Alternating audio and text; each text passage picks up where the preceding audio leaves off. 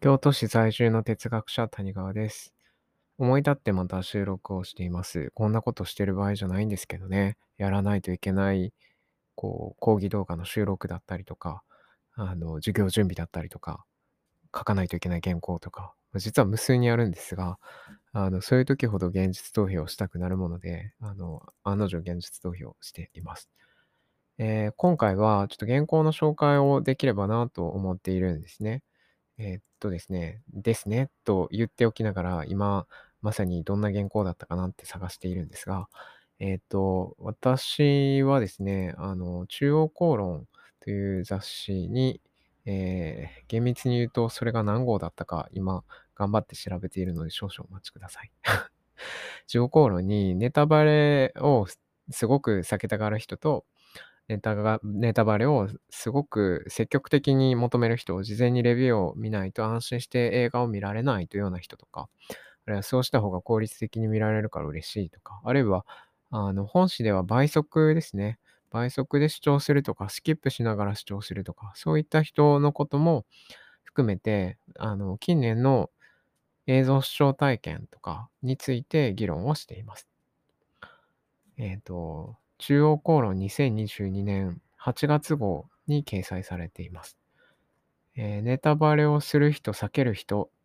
みたいなタイトルで確か掲載されていたはずなんですが、あ、あったあった。ネタバレを避ける人と求める人、消費者が求める体験の再編集というタイトルですね。はい。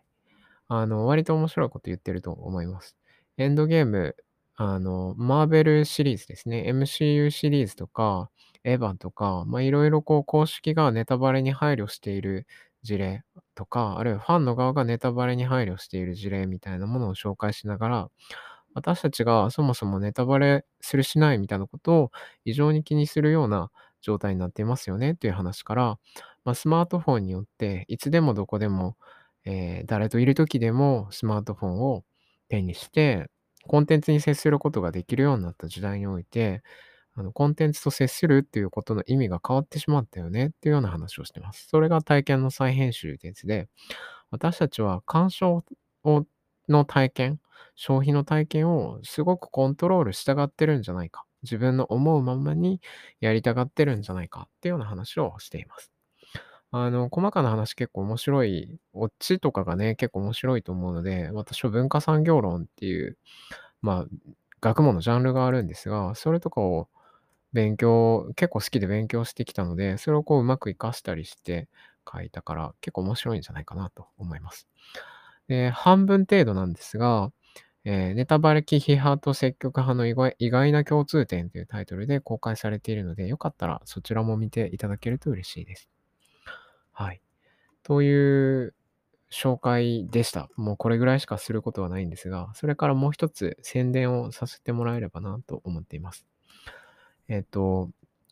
私がま中心になって企画したエヴァンゲリオンから哲学するという、まあ、連続対談イベントをがあるんですね。えー第1回目はすでに終わりまして、南波由紀さんという方が、えー悲劇、反復、人生というタイトルで、新井さんという方と柏木さんという方、えーを含めて3人でおしゃべりをしたんですけれども、私は文学研究者の小川公夫さんと、えー孤独、弱さ、ケアというタイトルで、えー8月1日に、えー対談をすることになっています。はい。8月1日月曜日ですね。はい。あの、オンライン配信もあるので、あるし、あの、アーカイブ視聴もできるので、よかったら見てもらえると嬉しいなと思います。はい。これちなみに第3回もありまして、第3回はですね、第3回はいつだったかな？同じく8月だったと思うんですけど、同じく8月の17日、えー水曜日、えー自由、責任、成熟というキーワードで、佐野康樹さんと、え横田恵美子さんが対談します。これ何かっていうと、え私と、え南波さんと佐野さんが、ジェネシス・エヴァンゲリオン・フィロソフィーっていう、えー論集が出たんですね。大学の学部生が読めるような哲学の雰囲気を感じられるような、ポピュラーカルチャーを通して、そういったこう、雰囲気を感じるためのイベントが、えーあ、本が出たんですね、英語で。でも、日本の研究者がたまたま3人書いてて、じゃあもうなんかイベントやるっきゃねえなっていうことでイベントをやることにしました。それが、えーエヴァンゲリオンから哲学するです。まあ、エヴァンゲリオンから哲学するとかでググってもらったら、イベントとか対談とかでググってもらったら何か見つかるかなと思うので、よかったら、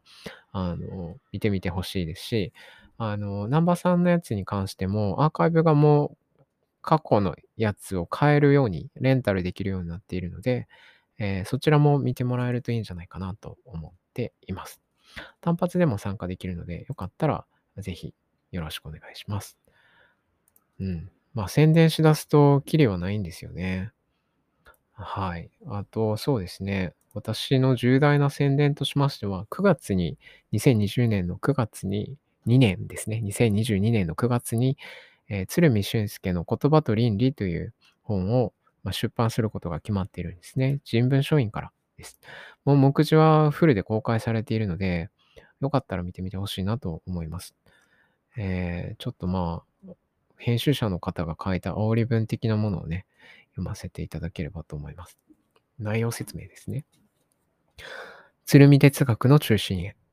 哲学と市民運動をまたぎ、戦後日本に巨大な足跡を残した鶴見俊介。しかしその平明な語り口とは裏腹に、思想の本質は捉え難く、謎に包まれている。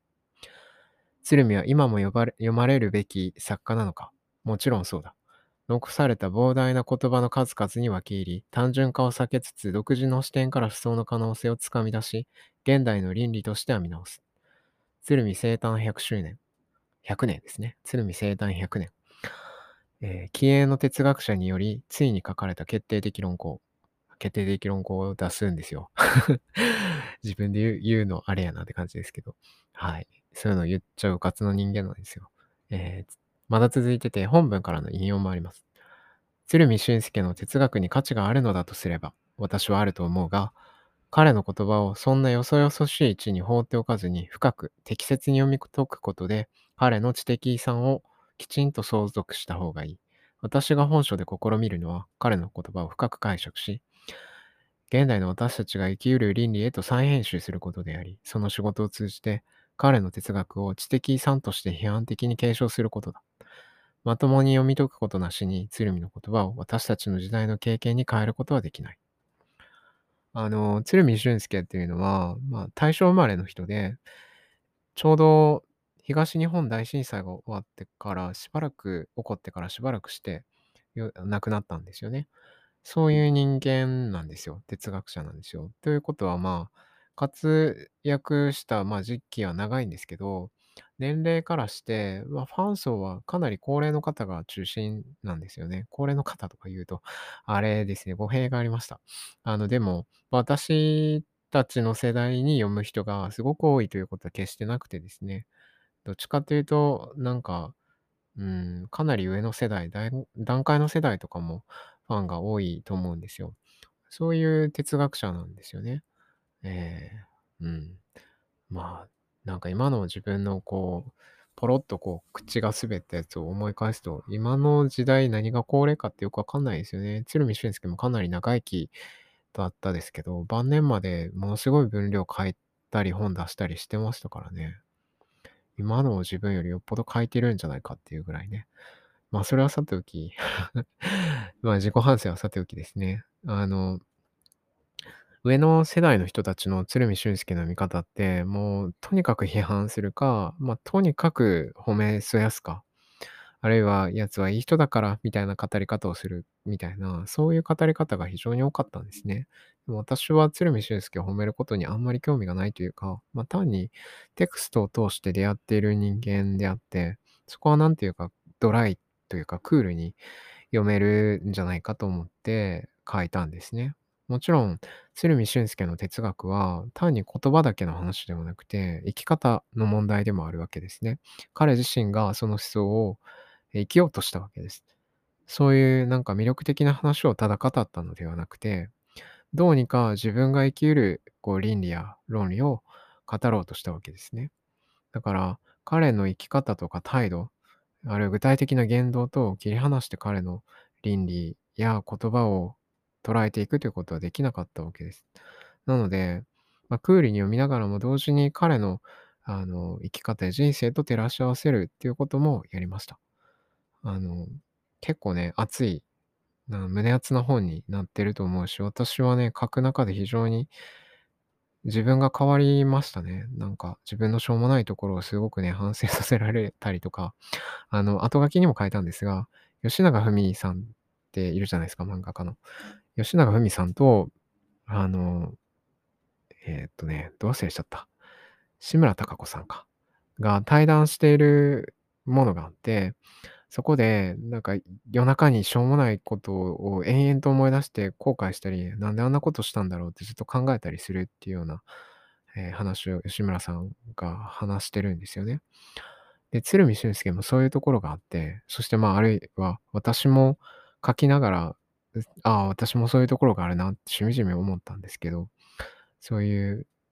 夜の長さを知っている人にとっては、すごくピンとくる哲学を語っているんじゃないかなと思うので、あの、よかったら、えー予約していただけると嬉しいなと思います。はい。今日はもなんか宣伝しかしてないですが、こんなところですかね。はい。もう喋り疲れたので、ここらで終わろうと思います。よければまた次回聞いてください。